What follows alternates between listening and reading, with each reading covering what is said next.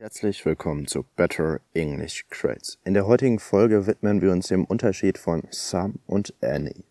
Doch wann benutzt man some und wann any? Die zwei Wörter some und any drücken beide eine unbestimmte Menge aus.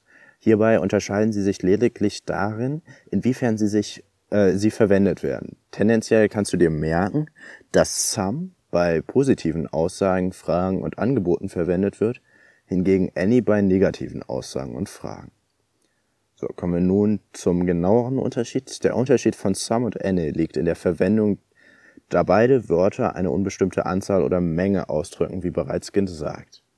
So könntest du dir du die Wörter mit etwas einigem oder ein paar übersetzen. Dies wird jedoch meist nicht gemacht, somit bleiben die Wörter some und any meist unübersetzt.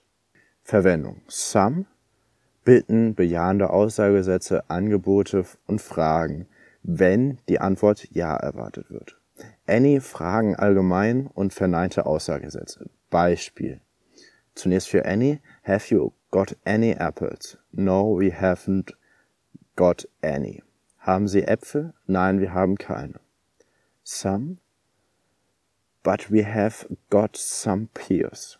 Aber wir haben in Klammern ein paar Birnen. Dann ein Merksatz oder Eselsbrücke. Sometimes I want some money, but I don't like any homework.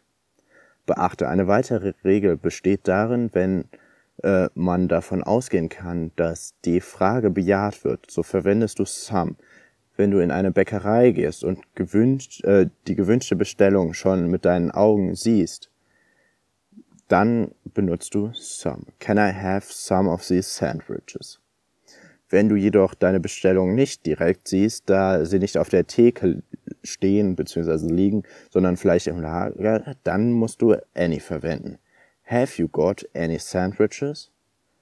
Vielen Dank fürs Zuhören. Wie du vielleicht schon weißt, es ist meine Vision, anderen Schülern die Möglichkeit zu bieten, gratis Englisch einfach, schnell und ohne Bemühungen beizubringen.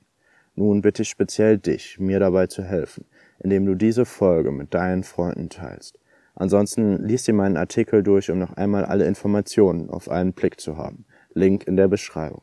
Des Weiteren würde ich mich noch sehr über einen Kommentar freuen, damit ich weiß, ob es dir gefallen hat und überhaupt weiterhilft. See you, bye bye.